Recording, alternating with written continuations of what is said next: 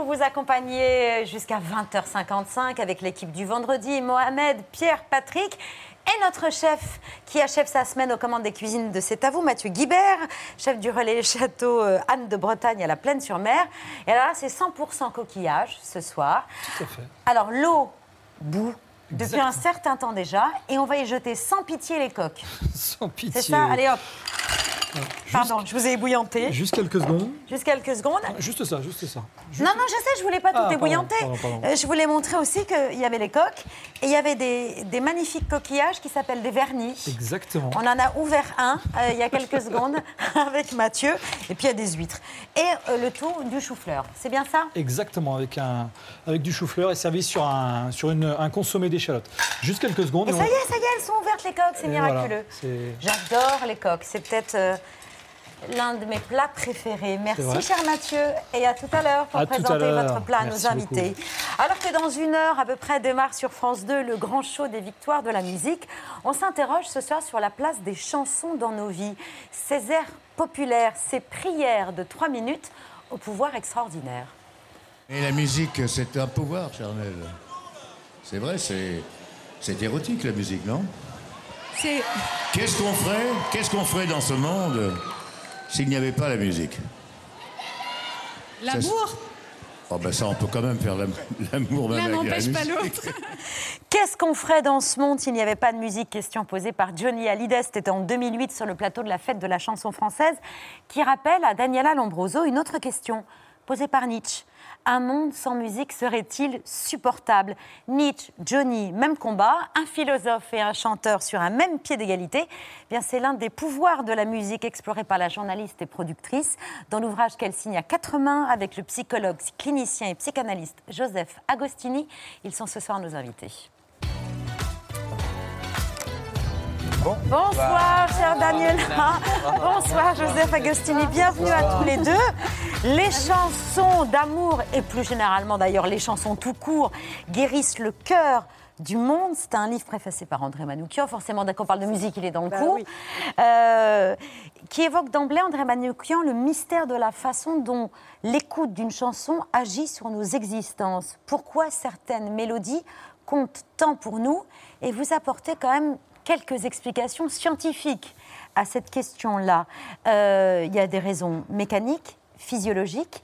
Euh, c'est pas juste un adage populaire, la musique euh, adoucit les mœurs? Non, alors là, pas du tout. C'est euh, une réalité physiologique. Il y a eu des expériences de chercheurs là-dessus, entre autres aux États-Unis, à New York, où des chercheurs ont pris deux groupes d'étudiants, un groupe à qui ils ont fait écouter des musiques douces et un groupe qui n'en a pas écouté. Et à la sortie, ils ont demandé à ces deux groupes de rendre un service. Et le groupe qui a écouté de la musique douce, pour 90% d'entre les étudiants ont répondu oui, on va rendre ce service. Et le groupe qui n'avait pas écouté de musique, c'est seulement 60% qui ont dit oui. Il y a des choses qui s'expliquent d'un coup. non, mais c'est physiologique aussi, comme vous le disiez, c'est-à-dire que c'est hormonal, puisque Et donc ça dope aussi la musique euh, d'une certaine façon. voilà le, le- le système limbique donc, qui euh, génère les, les- ce qu'on appelle la dopamine. La dopamine, c'est l'hormone du plaisir. Donc, euh, quand on disait euh, la musique et faire l'amour, hein, c'est un peu la même chose. C'est-à-dire que euh, ça, ça, ça- permet comme ça de, sécréter euh, de la dopamine et donc d'être plus heureux. Euh, vous dites que des grands sportifs ou des hommes politiques se dopent littéralement à la musique avec des exemples à l'appui. Jacques Chirac adorait Michael Jackson, François Mitterrand avouait un faible pour Morane. Quant à Emmanuel Macron, il écouterait Brigitte de Brigitte Fontaine pour les raisons que l'on devine. Mais c'est vrai ça, on peut se doper à la, à la musique Ah oui, absolument. Mais de toute manière, euh, qui n'a pas, ne s'est pas un peu dopé à la musique avant de passer son bac? Qui n'a pas écouté euh, dans sa voiture avant un rendez-vous amoureux quelque chose comme ça pour le mettre euh, Voilà, on appétit en quelque sorte, appétit hormonal quoi. Il y a un influx dopaminergique qui a lieu à ce moment-là et qui nous galvanise, qui nous donne des ailes. En quoi la musique est un vecteur de skin orgasme et qu'est-ce que c'est que le skin orgasme Alors, le skin orgasme, c'est précisément cet influx dopaminergique qui, euh, en quelque sorte, permet euh, de- de- d'être accroché euh, à nos émotions. Quand on écoute euh, une chanson, euh, on a envie hein, irrésistiblement de la réécouter. hein. C'est la raison pour laquelle c'est un peu compulsif finalement. hein, Ah oui. euh, Et c'est la raison aussi pour la... qui dit je me fais un rail de musique, euh, c'est ma weed, c'est ma dope. hein. Mm. Et plus on écoute une chanson, plus on a envie Mm. de l'écouter. Et plus on écoute une musique tôt, plus on a envie de l'écouter tout au long de sa vie. Ce qui vous fait plus- dire que notre cerveau, il est programmé pour de la nostalgie musicale. Oui, en fait, c'est à l'adolescence principalement, puisqu'à l'adolescence, c'est un feu d'artifice hormonal, justement. Donc, les chansons qu'on écoute à ce moment-là, vu qu'elles sécrètent encore d'autres hormones, ça crée une mémoire dans le cerveau qui fait que si vous aimez encore aujourd'hui des chansons, euh, peut-être un peu euh, de la honte, comme on dit, les chansons plaisirs de coupables les de- plaisirs coupables, c'est parce que vous les avez aimés quand vous aviez 12 ou 13 ans. C'est pas parce qu'on n'est pas curieux ou complètement dépassé par les événements. Non, pas du tout. Justement, c'est cette mémoire qui euh, permet de réitérer comme ça à volonté des plaisirs simples. Parce que la chanson d'amour, c'est avant tout la simplicité. Euh, et c'est pour ça qu'elle est si snobée. hein. On préfère parler du dernier Goncourt ou du- de la dernière expo à la mode que euh, d'une chanson. Il y a, et Daniela a raison, il y a un peu de honte parce que finalement, les chansons, c'est le cœur, c'est les tripes, c'est absolument pas l'intellect. Et c'est aussi pour ça qu'elles nous touchent. C'est euh, notre vérité la plus intime. Dire quelle chanson on préfère, c'est vraiment dire se révéler à l'autre. Beaucoup, Oui. ouais. Bah tiens, on en vient d'ailleurs à vos chansons préférées. Patrick Déjà Oui. Non, pas aux vôtres, à celle de Daniela. Ah, celle de Daniela, oui, Vos, d'accord. vos chansons, je parlais de nos invités. Ah oui, Mais je d'accord. pense à vous tout le temps, Oui, Patrick. non, mais comme vous Mais me regardiez en en disant vos chansons, pardon, c'était. euh, bon. Mais vos Donc, chansons euh, sont une les chanson, nôtres une aussi, chanson, hein. une, On va y une chanson qui a beaucoup chansons. compté pour vous, euh, et une chanteuse, Barbara, puisque vous en parlez dans, dans, dans ce livre, avec ce- cette enfance solitaire, d'abord à Tunis et à Abidjan, enfance solitaire et sans joie, Mhm. et illuminée euh, par euh, les chansons de Barbara, et celle-ci en particulier. Quand reviendras-tu? Dis, au moins le sais-tu que tout le temps qui passe ne Alors vous en parlez comme euh, d'une forme de, de- de révélation et d'une chanson qui vous euh, habite depuis, euh, depuis que vous l'avez connue, écoutée pour la première fois. Vous citez d'ailleurs euh, les femmes de marins dont euh, parle Barbara dans... Expliquez-nous. Non, en fait, euh, c'est vrai que moi aussi, en écrivant ce livre, finalement, j'ai appris beaucoup de choses hein, et j'ai interrogé aussi quelques artistes qui m'ont parlé de leur rapport à la musique. Et Zaz m'a dit quelque chose que je partage vraiment, c'est que quand on se reconnaît dans une chanson, c'est qu'on est reconnu. Mm. Si on est reconnu, c'est qu'on est compris. Et si on est compris, c'est qu'on n'est plus seul. On n'est plus seul. Et en fait, c'est vrai que moi, mon enfance était un peu solitaire, mais je crois que beaucoup d'enfants ressentent aussi cette solitude et que euh, la chanson, là en l'occurrence Barbara et puis d'autres un peu plus tard, euh, m'ont permis de me sentir euh, beaucoup moins seule et d'être reconnue en fait. Joseph, si on parle de solitude, on peut en parler euh, aussi avec vous, parce que votre plus lointain souvenir avec la musique, c'est aussi en rapport avec la solitude. Vous avez deux ans et demi, vous êtes euh, fusionnel avec euh, votre maman, mais voilà, vous devez entrer à l'école, comme Ouais. tout le monde. Elle, comme vous, être dévastée par la séparation, mais un matin, à la radio, vous entendez ça, vous entendez Gilbert Bécaud. Je reviens te chercher. Je savais que tu m'attendais. Je savais que l'on ne pourrait se passer. Et l'anecdote est, est formidable puisque elle vous dépose à l'école ce jour-là et elle vous dit je reviens tout à l'heure et vous lui répondez comme le monsieur de la radio et cette chanson vous aidera à traverser ce moment. Absolument. À deux ans et demi, j'avais compris la présence-absence de la mère euh, que le pédiatre anglais Winnicott, euh, dont, il fait des confitures. Et Gilbert Bécaud, c'est effectivement, euh, je reviens de chercher, c'est-à-dire la possibilité de, laisser l'autre disparaître et revenir. Et c'est ça qui tourmente l'enfant. Quand euh, le parent sûr. disparaît, quand le parent est dans la, le- la pièce d'à côté, il ne réapparaître sait pas. surtout. Voilà. Mais vous savez, les enfants peuvent comprendre beaucoup de choses aussi grâce aux chansons. C'est Julien Clerc qui me raconte, euh, on, on- on le dit dans le livre, que quand il était petit et que ses parents se sont séparés, il ne comprenait pas cette séparation. Et bizarrement, c'est en écoutant Tu te laisses aller de Charles Aznavour pas très gai, hein, mais qui dit euh, voilà cette relation qui s'étiole parce qu'un homme trouve que sa femme n'est plus très séduisante, qui lui a permis de comprendre le divorce de ses parents. Donc en fait, c'est vraiment très puissant la chanson, euh, on s'en rend pas compte. On va longuement parler des chansons et des chansons d'amour parce qu'évidemment, il en sera question bientôt de l'amour, le 14 février prochain, le jour de la Saint-Valentin, qui sera l'occasion d'une soirée spéciale, une fête de la chanson d'amour sur France 2 que vous produisez, euh, chère Daniela. On vous garde, hein, bien sûr, Joseph, parce qu'on a plein d'autres questions à vous poser, mais on continue à parler de musique dans l'œil de Pierre. Et oui, c'est dingue, la mort et la vie aussi, puisqu'on vous reçoit aujourd'hui pour ce livre, pour l'émission qui vient, et Bird Baccarat et ses immenses musiques est, est mort hier. Depuis hier, dans nos têtes, justement, dans nos cœurs, il y a des mélodies composées par cet homme qui a marié les crooners blancs et les afro-américains dans une pop universelle, aux arrangements soyeux, épousant chacune de nos, émotions. Et il faut dire qu'à ses côtés, il y avait un parolier, Hal David, on les voit tous deux. Euh, Hal David, un vrai poète, qui aurait sûrement fait merveille dans la chanson française s'il était né par ici. Baccarat et David, c'est une musique qui parle à notre cœur et qui parle de notre vie. Ce sont des joyaux qu'ils ont tous deux offerts à la voix divine de Dionne Warwick. Don't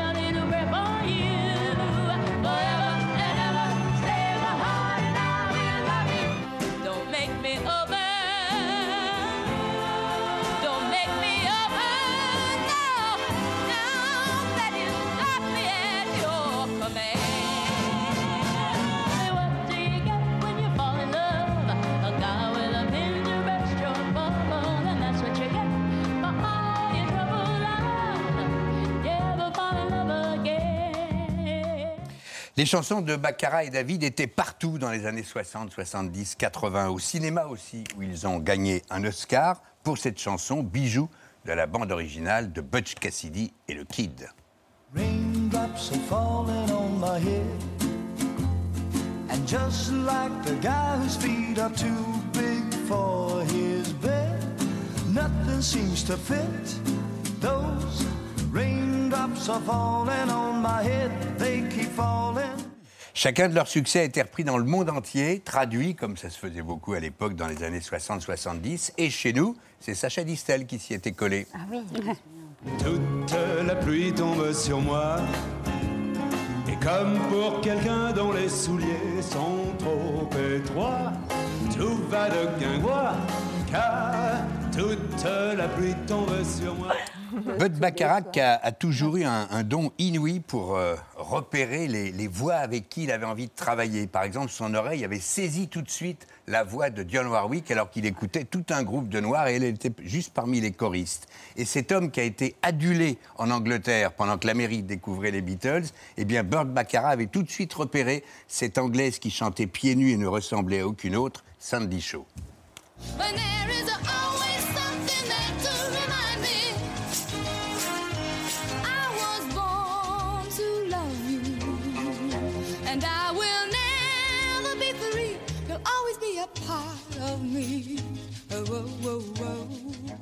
Quelque chose qui se rappelle à vous, il a très joliment inspiré notre Eddie Mitchell national pour l'un de ses premiers succès solo.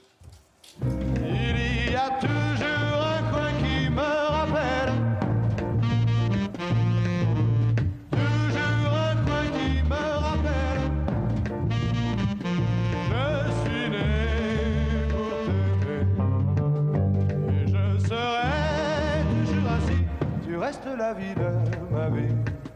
Oh. Et oui, Daniela, lui Ah ouais, disait il la disait mûre. la mûre aussi à l'époque. Euh, le génie, le talent de Baccarat, ses basses classiques, sa communion aussi avec le jazz, y compris le bop. Il était fan de Charlie Parker, mais aussi amoureux des crooners. Bref, un musicien, un artiste, parti hier à 94 ans et que la Maison Blanche, si musicale de Barack Obama, célébrait pour ses 84 ans en présence de Stevie Wonder. So many great lyrics that Hal David wrote. This lyric, what a lyric. One of the best lyrics anybody ever wrote.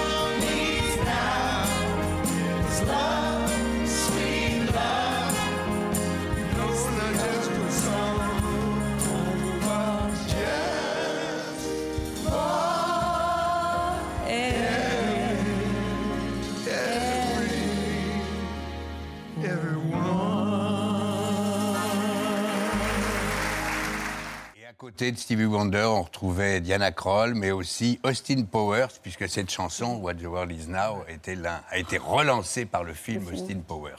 Burt Baccarat qui signe aussi l'une des chansons d'amour préférées de Patrick Cohen, The Look of Love, interprétée par Dionne Warwick. On en entend quelques notes ou pas? Et là, il faut fermer les yeux et imaginer. non, parce qu'on a demandé à, à Pierre, Mohamed et Patrick euh, quelles étaient leurs chansons d'amour préférées, parce que c'est de ça dont il est question dans ce livre et dans le prime de mardi prochain. Euh, en dehors de Dionne Warwick, c'est surtout Marguerite de Richard Cochiant. Oui, alors Ah, enfin, on aurait pu en choisir 60, hein, Mais évidemment, des chansons d'amour. Mais voilà, Richard Cochiant, euh, c'est un des plus grands mélodistes euh, italiens. Il est un peu mésestimé, il a fait des très grands succès. Et Marguerite, c'est c'est magnifique, ça vous emporte. Marguerite est ma raison, mon lendemain, mon idéal. Marguerite qui est le vent ne sait pas qu'elle peut me faire mal. C'est sublime. Il y a le coup de soleil aussi, il y a Le Il coup de Yori soleil, mais Fouch, ça, c'est plus trop connu, beau. Marguerite, avec sa voix, c'est le mariage entre cette mélodie, le texte et la voix. Pierre, votre chanson préférée, c'est une- c'est un duo de Souchon Oui, et c'est un duo. C'était dans un film de Jacques Doyon où jouait euh, euh, Jette Birkin Mhm. et Alain Souchon. C'est magique parce que ça fait même pas deux minutes cette, euh, cette chanson. Et Souchon compose ça pour le, le film et ils en font ce duo qui raconte une histoire d'amour suspendue. Dis-moi que tu les abandonnes. C'est tout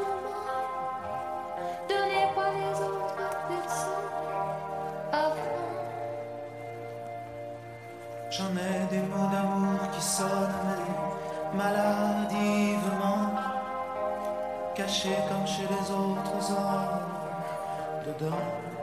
Les mots d'amour cachés dedans, comme chez les autres hommes. C'est C'est sublime. magnifique, mais c'est ce que dit Jacques Attali, c'est que dans une chanson, en 2 minutes 30, on peut dire plus que dans un essai de sociologie de 500 pages. Et c'est toute la difficulté de cet art, et c'est pour ça que nous, on soutient que c'est un art majeur. Un art majeur. euh, quand en plus, il est chanté, interprété par des artistes majeurs, ça donne Céline Voilà. Dion, Mohamed. Oui, c'est Pour que tu m'aimes encore. Parce que je buvais vos paroles quand vous parliez d'enfance. J'avais 4 ans en 96 quand l'album de Céline Dion euh, 2 sort avec le premier extrait euh, Pour que tu m'aimes encore. J'ai les souvenirs de ma maman qui met cette chanson dans le jukebox. J'avais 4 ans et cette chanson aujourd'hui, je l'écoute souvent avec ma compagne et on la chante comme ça. Ah Elle est écrite et composée par Jean-Jacques Goldman. Je suis capable de chanter, réciter toutes les paroles et de crier quand elle parle des marabouts d'Afrique avec ma compagne. Et voilà, c'est des souvenirs magnifiques pour moi. Orgasme dopaminergique assuré, alors. Assuré. Je suis Il capable de en- l'écouter en 50 fois, cette pleine, euh, Et là, d'un coup, Il va dire 50 orgasmes. J'ai cru qu'il il est en plein 50 orgasme. bon, vous restez avec nous, c'est l'heure du vu. Attends de faire redescendre la pression.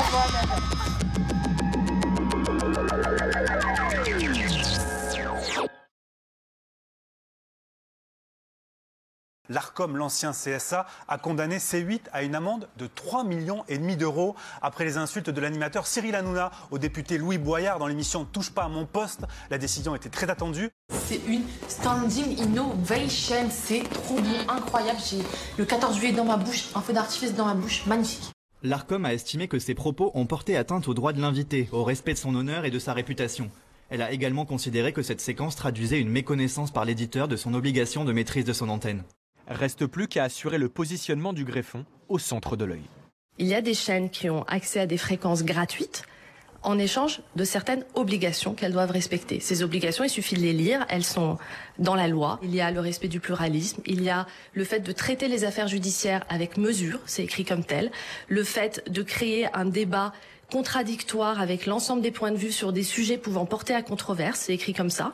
Un tiers des enfants de 10 ans a déjà vu un contenu euh, porno. 2,3 millions de mineurs consomment un contenu porno par mois. Vous vous attelez à ce sujet. Est-ce que vous allez euh, mettre en place des, des mesures qui permettent au fond à nos enfants de ne pas aller sur les sites porno et juste avoir à cliquer oui je suis mineur pour avoir accès à ces contenus? C'est un sujet de santé publique et de santé de nos enfants. C8 et CNews pourraient perdre leur fréquence? Il y a déjà eu une vingtaine d'interventions de l'ARCOM depuis 2019 pour C8 et CNews. Je rappelle juste le cadre qui existe. C'est important. Mais euh, juste, en fait, déjà, c'est pour 2025, hein, la reconduction, donc vous inquiétez pas, parce que j'ai vu plein de gens qui se sont inquiétés, ou est-ce que C8 va disparaître? Pas du tout. C8 sera là, vous inquiétez pas, c'est pour 2025. Et Dieu sait où sera la ministre en 2025. Nous, on sera encore là, en tout cas. Elle, on ne sait pas. Vous savez, les ministres, ça change tellement vite. Non, mais c'est vrai. Voilà, on ne sait pas. La ministre, on a, on a plus de chances d'être là que la ministre. Voilà, je vous le dis. Euh, voilà. Non, mais c'est vrai. Voilà, bah, elle on aura la connaît peut-être- pas, donc. on sera peut-être chroniqueuse euh, en 2025. Vous savez ou pas? Il y a un certain nombre Vous êtes d'alertes. inquiète en fait Oui, je suis inquiète. Je suis inquiète des menaces que représentent ces atteintes à la liberté d'expression et de création. Donc ça va. Ou bien elle sera certainement aux grosses têtes avec mon ami Laurent Ruquier, ou aux grandes gueules, ou je sais même pas où, mais bon, elle sera certainement à la téloche. Le R, un mouvement brusque du cheval, rimant avec bousculade. Ruade. Et sachez-le, il y a beaucoup de gens euh, qui sont voilà, qui sont contre nous. hein. Comme on dit, on est en guerre, hein, euh, voilà ici, mais nous, on est les plus heureux du PAF. L'Ukraine peut compter sur la France, ses partenaires européens et ses alliés pour gagner la guerre. La Russie ne peut ni ne doit l'emporter. Le président ukrainien s'entretient désormais avec les 27 chefs d'État et de gouvernement européens réunis en sommet. Il devrait à nouveau s'exprimer cet après-midi avant de repartir à Kiev. Stéphanie, quand je vous voyais regarder les images d'avant, à un moment, vous avez eu cette mimique, vous avez fait. Je me suis demandé ce que ça voulait dire. C'était de la nostalgie C'était quoi, en fait? Oui, il y a un peu de nostalgie. Beaucoup. Beaucoup? De votre vie d'avant? Voilà. En fait, c'est mon deuil. Vous devez faire le deuil de quoi? De, ce, de cette famille-là?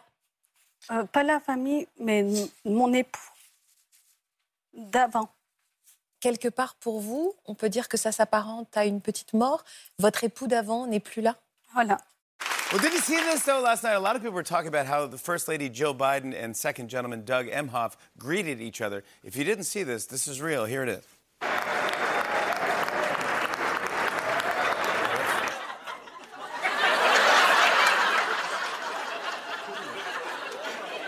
Joe wasn't kidding. COVID really no longer controls our lives.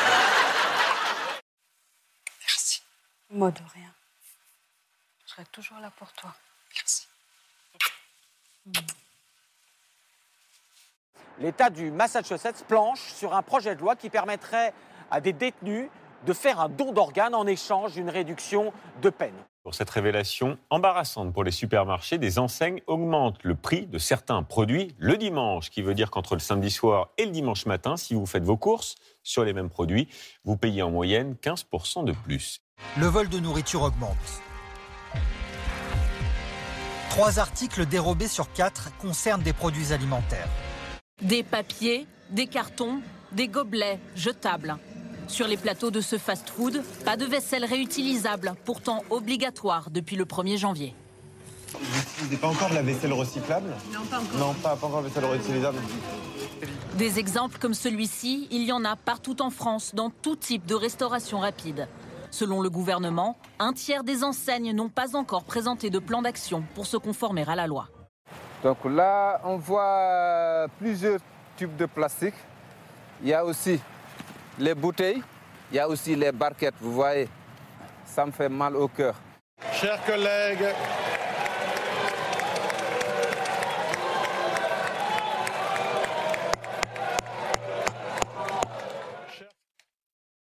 Qu'est-ce que vous venez de dire, Jean-Luc Mélenchon? Je viens de dire que vous prenez un plaisir malsain à voir souffrir un jeune député. Il a été condamné. Il Cette a été condamné. Le juge aurait pu le déclarer inéligible. Il ne l'a pas fait.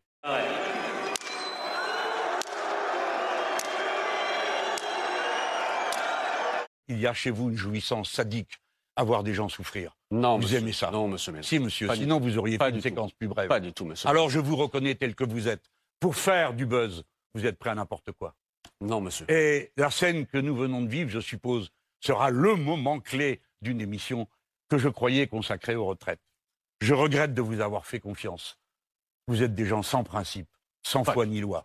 Pas du Allez. Vous saviez très bien que c'était, vous saviez très bien que c'était dans l'actualité de ce. Restez là, monsieur Mélenchon. Voilà pour le vie du jour. Dans les voitures, le volume à fond, dans les salles de bain, dans les lits, au drap mouillé de larmes, quand on ne trouve pas de refrain et que tous les mots sont dérisoires, c'est peut-être une chanson d'amour qui s'en chargera. Mais je trouve pas de refrain à notre histoire. Tous les mots qui me viennent sont dérisoires. Je sais bien, je l'ai trop dit, mais je te le dis quand même. Je t'aime. Patrick Bruel, Aurélie Saada, euh, c'est l'un des duos formés à l'occasion de la fête de la chanson d'amour que vous produisez, Daniel, qui sera diffusé mardi sur France 2, présenté par Laurie Tillman et André Manoukian. Je sais bien que je te l'ai trop dit, mais je te le dis quand même. C'est pas grave dans les chansons d'amour si on dit je t'aime 25 fois. C'est ce qu'a fait Johnny, où il répétait que 112 je t'aime. fois que je t'aime. Mais ça passe en chanson et ça passe ouais. avec lui. Mais d'ailleurs, Patrick Bruel, c'est la première fois qu'il osait dire je t'aime dans une chanson, et on en parle dans l'émission là que vous verrez donc mardi, où, où- où Laurie lui demande si c'est plus facile de dire je t'aime dans une chanson que de le dire dans la vraie vie, et vous aurez la réponse mardi soir sur France 2.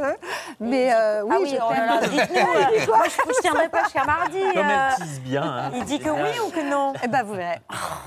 Non, mais si je parlais de Johnny, c'est parce que c'est notamment un exemple que vous citez. Ça pourrait faire musique d'ascenseur, que je t'aime dit 1500 fois. C'est- C'est hyper cliché. Et pourtant, ça passe.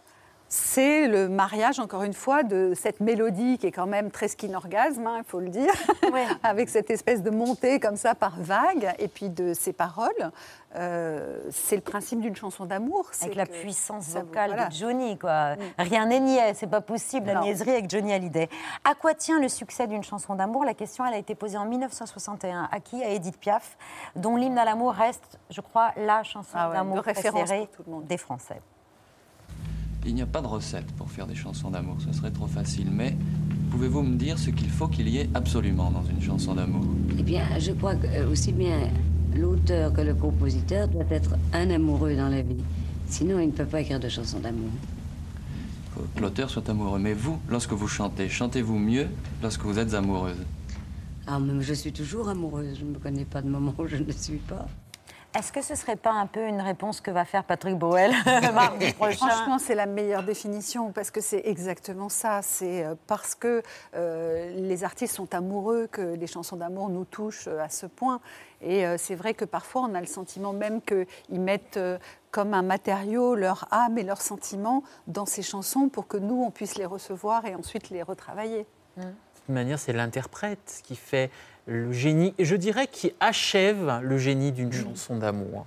Parce que si l'interprète n'y met pas son âme, n'y met pas son cœur, eh bien, la chanson a beau être très bien écrite, très bien composée, elle, se, elle flanche, quoi. L'interprète, voilà, l'interprète l'incarne jusqu'au bout. Patrick. Il y a une sous-catégorie dans les chansons d'amour dont d'ailleurs je me demande si elles ne sont pas les plus nombreuses. Ce sont les chansons de rupture qui oui, sont évidemment les plus déchirantes. Euh, On vient de se faire larguer, on fait une chanson pour euh, essayer de, de- de ramener euh, l'être aimé. Beaucoup d'hommes ont chanté des grandes chansons de rupture, Ne me quitte pas, de Brel, Une petite fille de Nougaro ou Julien Clerc, Souffrir par toi n'est pas souffrir. Souffrir par toi n'est pas souffrir. Mourir ou bien faire rire. C'est s'éloigner du monde des vivants. Dans la forêt, voir l'arbre mort seulement. Mélodie de Julien Clerc et texte d'Étienne texte sur une commande. commande, voilà. sur une commande de Julien Clerc qui venait Ouais. d'être largué par France Gall. Voilà. Et en fait, il a commandé ce texte à Étienne Rodagil en espérant la faire revenir. C'était vraiment pour ça qu'il a chanté la chanson. Elle n'est pas revenue, mais en tout cas, euh, euh, la chanson, elle reste et elle, elle est magnifique. Et euh, il y aura d'ailleurs dans l'émission de mardi euh, ma préférence à moi, de Julien Clerc, qui est aussi une chanson de commande pour cette fois euh, sa famille, parce qu'il était avec Miu Miu et que sa famille n'appréciait pas, comme ça peut arriver souvent, euh, euh, cette nouvelle compagne de Julien Clerc. Et donc, euh, il a demandé ma euh, ce texte. à moi. Voilà, je le Je sais, sa pas. façon d'être à moi parfois vous déplaît, etc. Mais la mélodie joue beaucoup, c'est-à-dire que c'est vraiment toujours le mélange. J'aime Et bien parce que Pierre et. Patrick sont là. Bah oui. Et Mohamed et moi, c'est l'axe de l'ignorance. C'est ça. bah non, on ne savait pas. À la fin de votre livre, et il faut que vous en soyez remercié, vous nous proposez un kit de survie avec trois playlists pour trois moments très différents d'une relation, avant le premier rendez-vous, un peu comme dirait Babette, avant le premier rendez-vous, au moment du coup de foudre, et bien sûr, comme l'évoquait Patrick, une playlist pour les chansons de rupture. Donc il y a effectivement, euh, il y en a une vingtaine, euh, Ne me quitte pas de, de Jacques Brel. Il y a aussi Comment est ta peine plus récemment de Benjamin Biolay, de ouais. Benjamin Biolay. Tout ce qui nous sépare, qui continue à tourner sur les réseaux à peu près au moins 3-4 fois par semaine. Tu me manques plus récemment Mhm. de Gaëtan Roussel et Vanessa Paradis. Pourquoi ça fait du bien d'écouter les, les chansons tristes? Ah, parce que c'est l'identification sublime, les, les chansons tristes. Parce que au fond, on a tous une mélancolie euh, chevillée au corps. euh, On l'exprime pas tout le temps. On peut pas l'exprimer. Parfois, on n'a pas toujours les mots. Et les chanteurs ont ces mots-là, et toujours forgés dans une extrême simplicité. C'est Daniel Auteuil qui dit dans le livre, quand on écoute une chanson triste et qu'on est triste, on, est content d'entendre que l'autre est aussi triste que soi. L'échec de l'autre rassure. Et lui, voilà, l'échec de l'autre. Et lui, il dit, il dit même, Daniel Auteuil, moi, je me suis mis à chanter, puisque c'est quand même un acteur incroyable, mais qui est devenu chanteur, là. Je me suis mis à chanter parce que j'avais un trop-plein d'émotions. Et là, on a envie de lui dire, mais le trop-plein d'émotions, on ne peut pas l'exprimer au cinéma, on ne peut pas l'exprimer dans la littérature. Non, dans la chanson, on Dans peut vraiment exprimer le trop-plein d'émotions. Et puis dans la playlist des chansons de rupture, il y a celle qu'on peut chanter à tue-tête et très gaiement. Ah oui. peux pas oublier ton cul et le grain de beauté perdu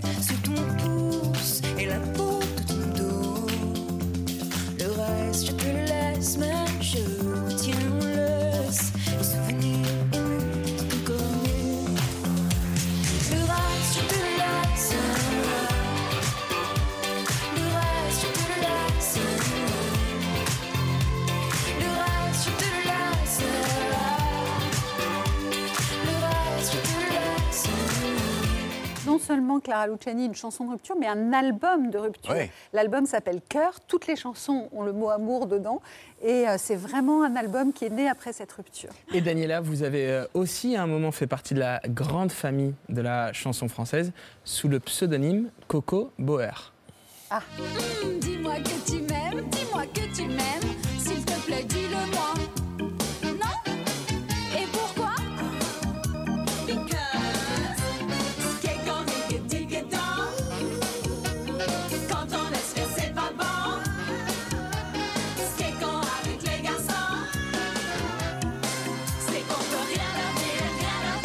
Un beau playback, hein On est entre, on est entre la drague et, l'amour, en tout cas. cette- cette archive une musique composée quand même par, euh, par, par un artiste exceptionnel. Alexandre Desplat. Ah oui, c'est pas Ouais, n'importe ouais. qui. Dans, les, dans les chœurs, parce que évidemment, moi, ma voix, c'est pas possible. Donc, Barbara, euh, Carole Fredericks.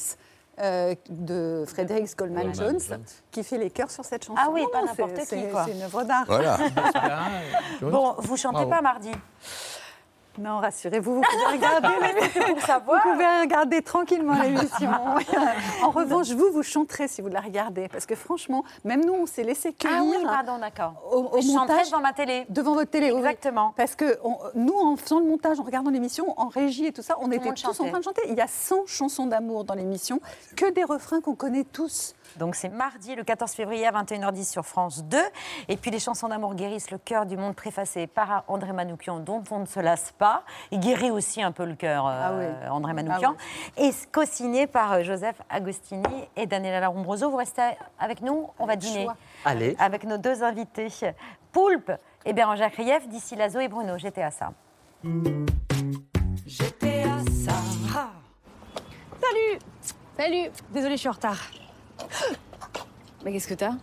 Il y a un mec chelou là-bas. Bah tu prends pas des cours de self-défense C'est, euh, Pour résumer, euh, votre meilleure arme est la force de votre adversaire ainsi que. Faire coucou? Excellent, excellent. La bonne réponse est bien évidemment votre main que vous pourrez utiliser euh, comme un sabre, autrement appelé le sabre-main. C'est quoi cette tenue-là? Moi C'est parce que j'ai regardé Kill Bill l'autre jour et du coup je me disais que. Oui, bah tu te dis rien, la prochaine fois tu viens en legging et en croque-pop. Croque-pop Ouais, j'ai pas voulu en rajouter parce qu'il avait pas l'air commode. Maintenant, on va mettre la théorie en pratique, mes petites chattes. Qui veut être l'agresseuse Il me faut pas une pleureuse, hein Bah. euh, Moi, je veux bien. Ça va bien Par contre, je risque peut-être de pleurer un petit peu parce que je suis très émotive Oulala, et oulala, je déteste la raconte pas violence. ta vie, on n'est pas là pour ça. Il manquerait plus qu'elle nous sorte le thé des petits gâteaux, quoi. Donc, elle va m'agresser et je vais utiliser mon... Sabre-main Voilà, c'est bien, il agit directement sur la carotide. Vas-y, agresse. Là, tout de suite, direct? Si. Ok. Je.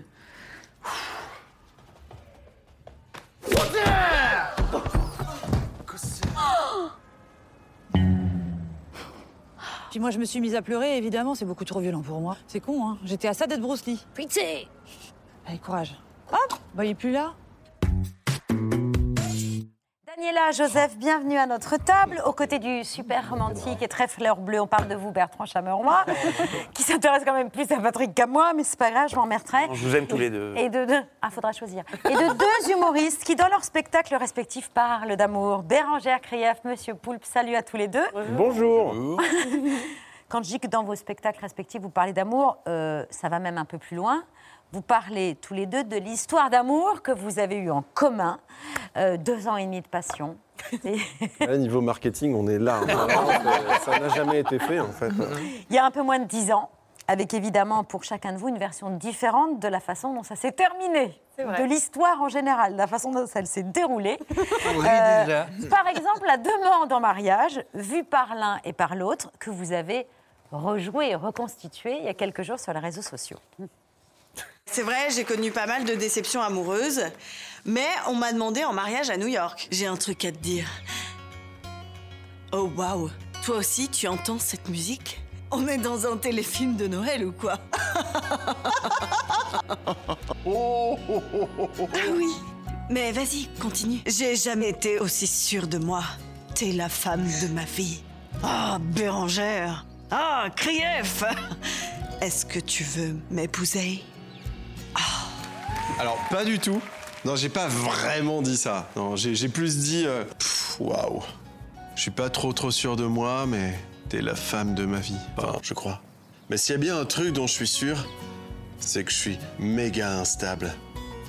Tu veux quand même m'épouser? Et là, toi, t'as répondu Oh, de ouf, putain Les artistes torturés, c'est ma passion Et c'est à ce moment-là Que le gros bordel euh, commence. Alors, qui dit la vérité? Comment ça s'est passé en fait?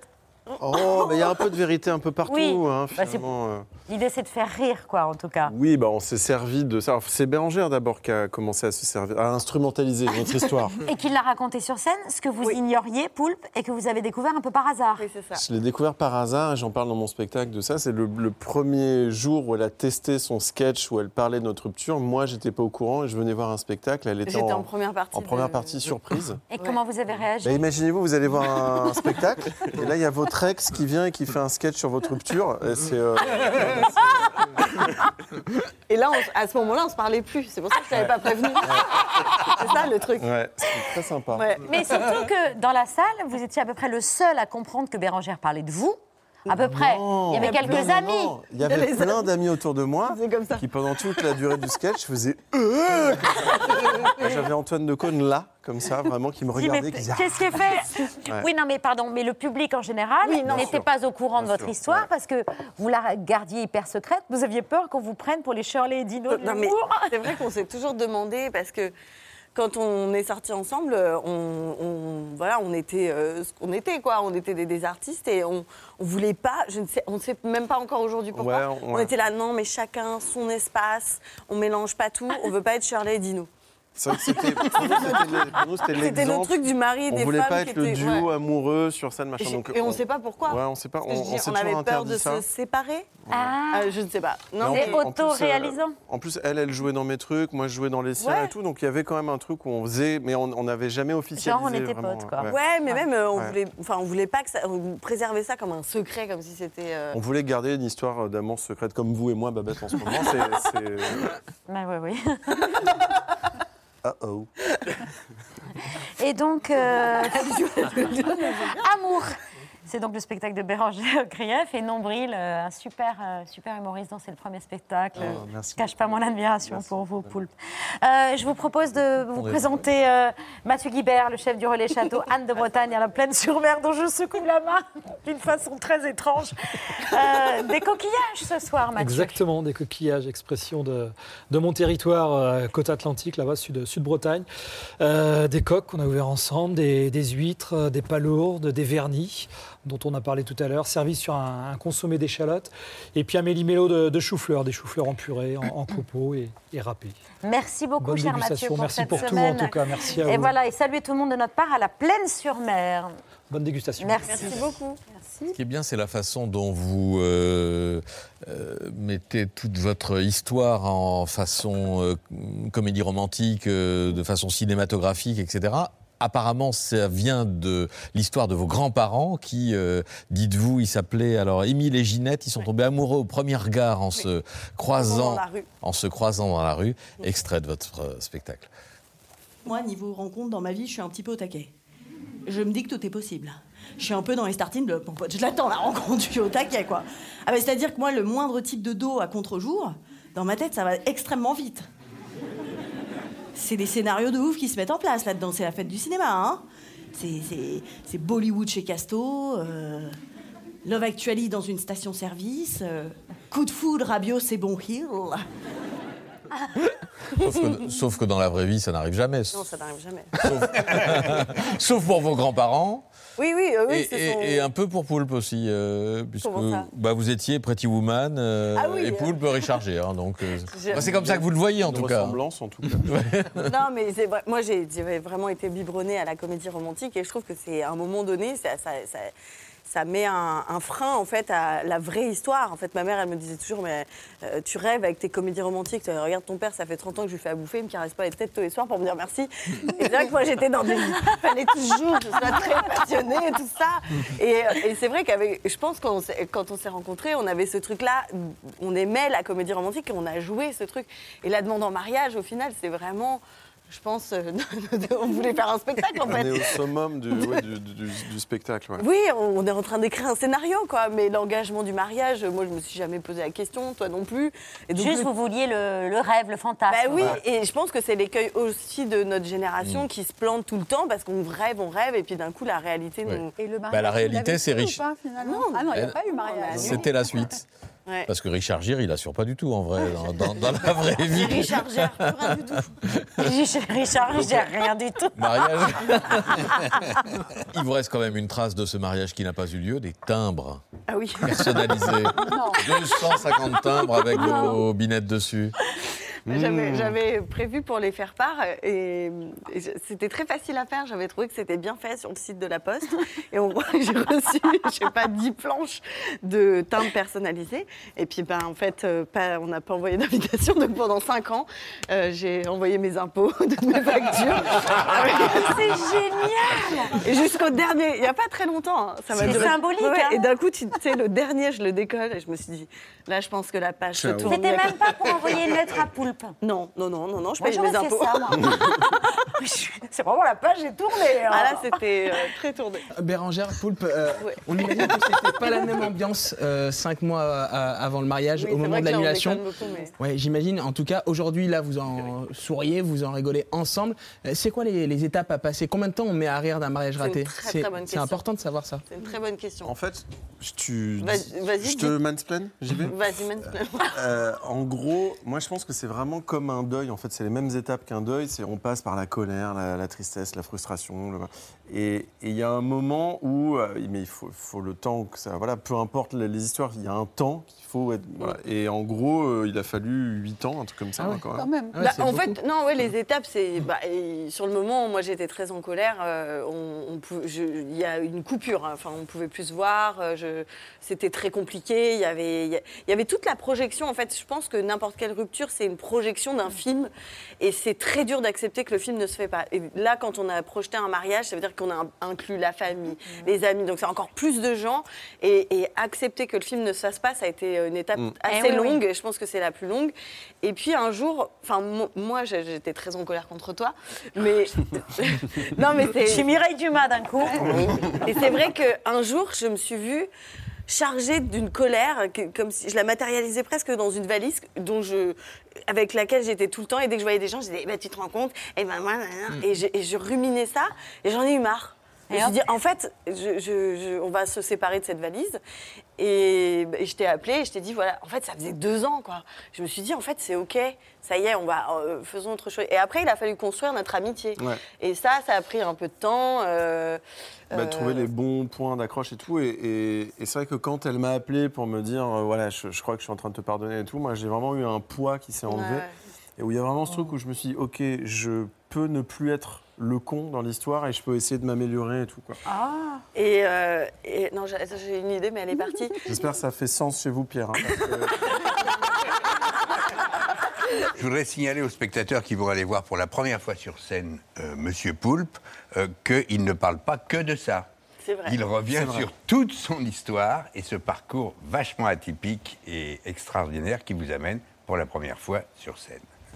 Challenge, c'est de parler de moi avec sincérité, tu vois, et, je- et- bah en fait, j'ai jamais fait ça, quoi. T'es super. T'es génial. T'es un lion. J'ai l'impression qu'il y a un truc où on, on a envie de retrouver du, du vrai, de l'authentique. Et du coup, je me dis, euh, venant de la part d'un mec qui se cache derrière un pseudo, ça peut être cool. Mesdames et messieurs, Avant d'être sur scène, vous avez fait énormément de choses. On ne savait pas tout. Il faut énormément de bras pour avoir fait énormément de choses. D'où ce surnom. Ouais, c'est vrai, le côté tentaculaire, Ouais. mais aussi j'ai l'air très mou. Donc, euh, poulpe devenait une évidence. Vous l'appelez comment Poulpe? Poulpe. Il n'y a que Je- votre mère qui vous appelle Gérard. Bah ouais, mais un jour sur deux, c'est poulpe quand même. hein, quand même. Mais vous appelez Gérard ou Camille? Gérard. euh, Je veux que vous ayez mené Ouais, vos ouais, investigations. Ah ben, j'ai ouais. travaillé, mon gars. ouais, ouais, ouais. Euh, à Disney, parce que vous avez été à Disney, entre autres, vous avez fait, vous avez été dingo, vous avez été. Ah, on peut le- pas dire ça parce qu'il y a la magie Disney, s'il y a Ah, des pardon. enfants qui regardent. Mais disons que j'ai fréquenté Dingo. Vous avez fréquenté De l'intérieur. Vous avez serré l'autre main du capitaine Crochet. Euh, vous avez fait euh, tic et tac. Vous Ah. connaissez les deux. Alors non, j'étais en couple avec euh, Tac de Tic. Je croyais que vous aviez eu un plan cul avec Donald. Voilà, encore une fois, il y a des enfants qui regardent, euh, mais effectivement. Et, et pourquoi nombril? Nombril parce que euh, je pars de mon nombril euh, il y, a, il y a cinq ans, il m'est arrivé un truc un peu bizarre, j'ai eu des maux de ventre qui sont arrivés de nulle part, et essayé de comprendre d'où ça venait. Et- donc c'est parti de mon nombril et, et le fait de m'intéresser à ça a fait que j'ai compris vachement de trucs sur moi et donc on part du nombril et ça remonte au cerveau en passant Oui. par le zizi évidemment. Ah bah, j'ai peur, oui. Évidemment, mais, mais c'est aussi, c'est un double sens, c'est que ça s'appelle nombril aussi parce que euh, monter sur scène et parler de soi, c'est quand même très nombriliste et je trouvais ça important de rappeler aussi ça quand même. Je Il y a les chansons- pour les oui, amateurs pardon. qu'il y a aussi beaucoup de séquences sur les coloscopies et ça m'a bien fait rire. Monsieur Poult Nombril, c'est au Palais des Glaces à Paris jusqu'au 1er avril. Bérangère Amour, c'est en tournée dans toute la France et forcément le 14 février à l'Olympia. Euh, J'y serai et au Trianon le 31 mars et le 1er avril. Il y a les chansons d'amour, mais il y a aussi les sketchs d'amour. Et le sketch d'amour là que vous nous avez Ah offert oui. ce soir, je voyais bien que le psy le regardant en disant ces deux-là, ils feraient des bons clients. ah, je le voyais. La chanson pour le mariage qui n'a pas eu lieu, vous l'aviez choisie La chanson du mariage ou la Non, chanson non, on n'avait pas fait la. Non, mais c'était du Moi, yaourt je voulais chanter, anglais. moi, je voulais Ouais, chanter une chanson. C'était quoi Ouais, ouais, je sais plus, j'avais pas choisi. J'avais des. Ah, dit, c'est intéressant, merci euh. Bérangère. Quoi Des anecdotes aussi précises Ouais. comme ça, on en veut beaucoup. Ça, c'est ce qu'on appelle une séquence Non, je crois, télé. que- c'est un moment, Non, là. je crois que j'avais euh, celle de. hum, Dans le mariage de mon meilleur ami, vous vous souvenez quand Cameron Diaz, elle chante hyper mal dans un. Oui, oui. Euh, Dans un karaoké. Nananana. Non, c'est notre. mais- Non, mais vous le faites mal, Babette, arrêtez, vous le faites mal, arrêtez. Ah, c'est- c'est- c'est- I say a little prayer on you. Mais si, c'est ça. Ça, c'est la chanson du film, mais c'est une Ah, autre merde. chanson qu'elle chante. Mais peu importe, en tout cas, j'avais un. Et ben Mais ça, c'était un deuxième moment jamais qui avec s'est enchaîné au premier avec beaucoup de fluidité. C'est vraiment un C'est petit, un petit bus des moments de télé là. Il est donc 23h. Oui, La bon, on nos rigole. programmes. Bah, on rigole toujours bien On ici. dit essaye de faire une euh, coupe propre. Alors il faudrait que tout le monde arrête de rire net. Coupe propre. J'ai eu la peur pour les yeux. ok, bah oui, c'est pas propre. On est mal barré. Merci beaucoup à tous d'avoir accepté notre invitation à dîner. On conclut cette émission comme tous les soirs. En se marrant avec Bertrand Chameroy, les actualités sont Oh oui, en se marrant pas. Ah non, de rire. Oui. Bonsoir à la une de ce 10 février, le retour de la télé-réalité du moment. Ils sont enfermés pendant 15 jours sous l'œil des caméras et révèlent leurs secrets. Moi, je suis une fille d'ouvrier. Donc, euh, maman était garde-malade et papa euh, maçon confrère. J'ai une mère qui a ans. Mon père a travaillé toute sa vie sur les toits, il est couvreur. Mon père à moi, il tenait un bistrot. Euh, on est rasif. Euh, ça part en sucette story, le débat euh, sur le projet euh, de réforme des retraites à l'Assemblée. Depuis le début de la semaine, c'est vraiment un festival de zénitude et d'échanges constructifs. Hier, jour 4, on en était à imiter Georges Marchais. Et je conclurai, si vous me le permettez, avec une petite imitation peut-être malvenue Liliane, fais les bagages, ils sont devenus fous, on rentre à la maison. Waouh, c'est tellement mal fait, alors que c'est Liliane, fais les valises, on rentre à Paris. Ouais, c'est un scandale. Ça, on dirait Jean-Paul Rouve des tuches. Waouh, ça, ça me fait vachement de peine. Ah, c'était les tuches, là, d'un coup. toute l'après-midi. Et décidément, cette semaine aura été celle de tous les crossovers euh, improbables après Beyoncé, Queen Bee, qui s'est euh, fait euh, clasher par Valérie Pécresse, euh, Queen RERB. Euh, voici qu'une autre star américaine s'est invitée à l'Assemblée cette fois-ci. Ah, Madame la Présidente, quand même, je voulais euh, intervenir sur ce sujet des, euh, des clercs de notaire. Non pas parce que j'ai appris que Jennifer Lopez avait été elle-même clerc de notaire. Mais quel est le rapport? Citer Jennifer Lopez sur les clercs de notaire pendant un débat sur la réforme des retraites, à moins d'un pari perdu, je ne vois pas ce qu'elle vient de faire notaire, ici. Jennifer Lopez. Première nouvelle. Et aujourd'hui, jour 5 euh, des débats, Yael euh, Braun-Pivet étant à Sahara du burn-out. Une de ses remplaçantes était au perchoir euh, ce matin. Et le matin, c'est dur pour tout le monde. Donc nous commençons avec l'article 1139, Madame Ambrani. Pardon, excusez-moi, amendement identique. Il y a eu un café. Amendement numéro 1554. C'est Madame Couturier, non? Je ne sais même pas qui sont les gens qui prennent la parole. Qu'est-ce que je fous là? Euh, Quelle était l'ambiance ce matin dans l'hémicycle? Eh ben, bah, comme toute la semaine. Eh, Excusez-moi, Non, non, j'ai mais- présenter les 30 secondes de l'amendement. Calmez-vous, ça va bien se passer. Mes chers Oh. collègues, il est 9h04. On a 5 heures à, à passer 9h04. ensemble. 4 heures. Donc, s'il vous plaît... que- Alors, plein Beau- beaucoup d'infos dans cet extrait. Bon appétit à 9h04. Pourquoi pas Euh, Vu la députée qui porte le mieux son nom pour aller débattre en ce moment à l'Assemblée. Amendement 17475, Madame Brouard. Et c'est cocasse, parce qu'il y en avait. Qu'est-ce qu'on se marre. Et puis l'homme qui quitte les plateaux quand une question euh, le dérange et qu'on n'avait pas prévenu qu'elle serait posée en direct, Jean-Luc Mélenchon était sur BFM hier pour argumenter. La valeur travail. Bla bla bla. Non, Non, non, non, non, non, non, non, non, monsieur Corbet. Bla bla bla, monsieur Qu'est-ce qui va Corbet. se passer vendredi Bla bla bla. Blablabla, un Mélenchon tout droit sorti d'au théâtre ce soir, c'était du grand boulevard niveau acting. Tous les le Chypre que contiennent ces pays auraient dû dire Ah ben non, nous allons continuer, nous avons la belle vie. Pas du tout. Écoutez, nos 13 000 amendements. Oh mon Dieu, que vois-je? Un ballon. Oh mon Dieu, quelle horreur Un ballon. Oh, qu'est-ce qu'il a fait? Ciel, l'amant de ma femme, dans le placard Quelle fatigue Allez, nous sommes vendredi, c'est l'heure du récap de l'émission. Euh, si vous vous demandez quel est le secret de, de l'ambiance si studieuse de C'est à vous, Babette en a livré euh, un élément, un secret cette semaine. On se quitte. On se Alors, vous On savez- se quitte. Et puis, euh, scène mignonne cette semaine, euh, ça partait en engueulade et ça s'est terminé en non, c'est toi qui raccroche, non, c'est toi qui raccroche, entre Babette et Mathieu Béliard. Faut jamais avoir honte du moment. euh, Dans Baccarat, euh, Non mais je, je- j'allais finir du Non, non, je moment voulais- qu'on est populaire, j'allais finir. Bien sûr. je- Eh ben, Allez-y, je vous en prie. Non, je vous en prie, Babette. Voilà.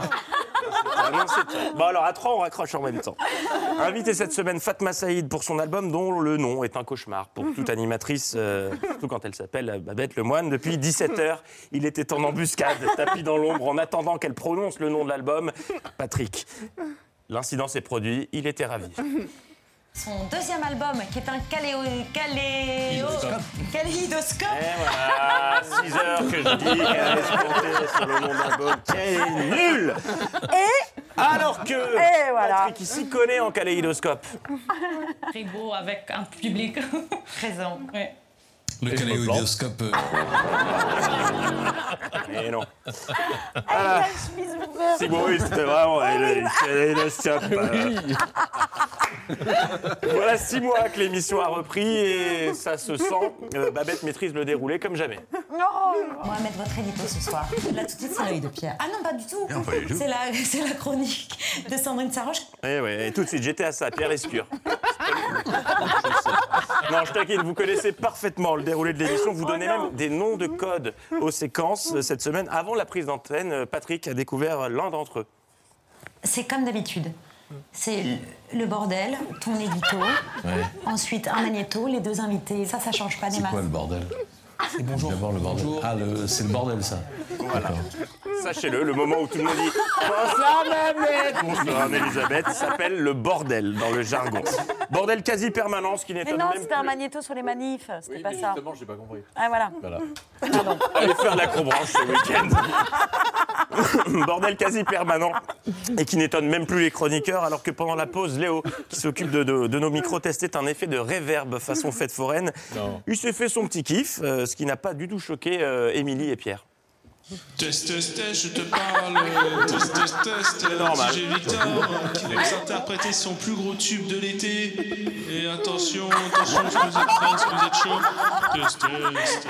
Mais Voilà. qu'est-ce que C'est quand même un gars qui est là en train de faire démarrer un manège et ça ne dérange personne sur le plateau. Euh, puis vous êtes nombreux à m'avoir écrit euh, offusqué, notamment Muriel en Indre-et-Loire, que je cite. Comment pouvez-vous laisser à une heure de grande écoute Laura Adler se confier sur son comportement plus que limite dans les EHPAD? Je vous propose de découvrir la séquence en question. Pour faire ce documentaire, j'ai beaucoup pété aussi dans d'autres maisons de retraite. Alors je vous rassure Muriel, euh, Laura Adler ne louffe pas sur des personnes âgées. Il s'agit euh, évidemment d'une liaison entre le mot beaucoup et le verbe être. Euh, le verbe aller d'ailleurs. hein. Euh, je pense que- qu'on va se quitter là-dessus. L'info revient lundi. Bon week-end. On va se terminer là-dessus, c'est Ah pas si, possible. ah si. Et moi j'enchaîne. J'ai beaucoup pété aussi dans. Merci beaucoup Bertrand. Merci. Alors, le rire de Bérangère m'entraîne encore plus à rire. C'est chaque fois que je viens ici, je ris beaucoup. Ah hein. oui, merci, beaucoup. Et on rit quand on vous voit sur scène tous les deux. Merci beaucoup Daniela, merci Joseph. Merci à vous de nous avoir suivis. J'espère que vous avez ri autant que nous euh, chez vous. Tout de suite, euh, 7 ans au Tibet avec Brad Pitt. Ah, génial On va redescendre un peu. là. Ou s'élever. Plutôt, on va s'élever. Demain, c'est l'hebdo, Ali Badou. Nous, on se retrouve lundi. Excellent week-end à tous. Gros bisous.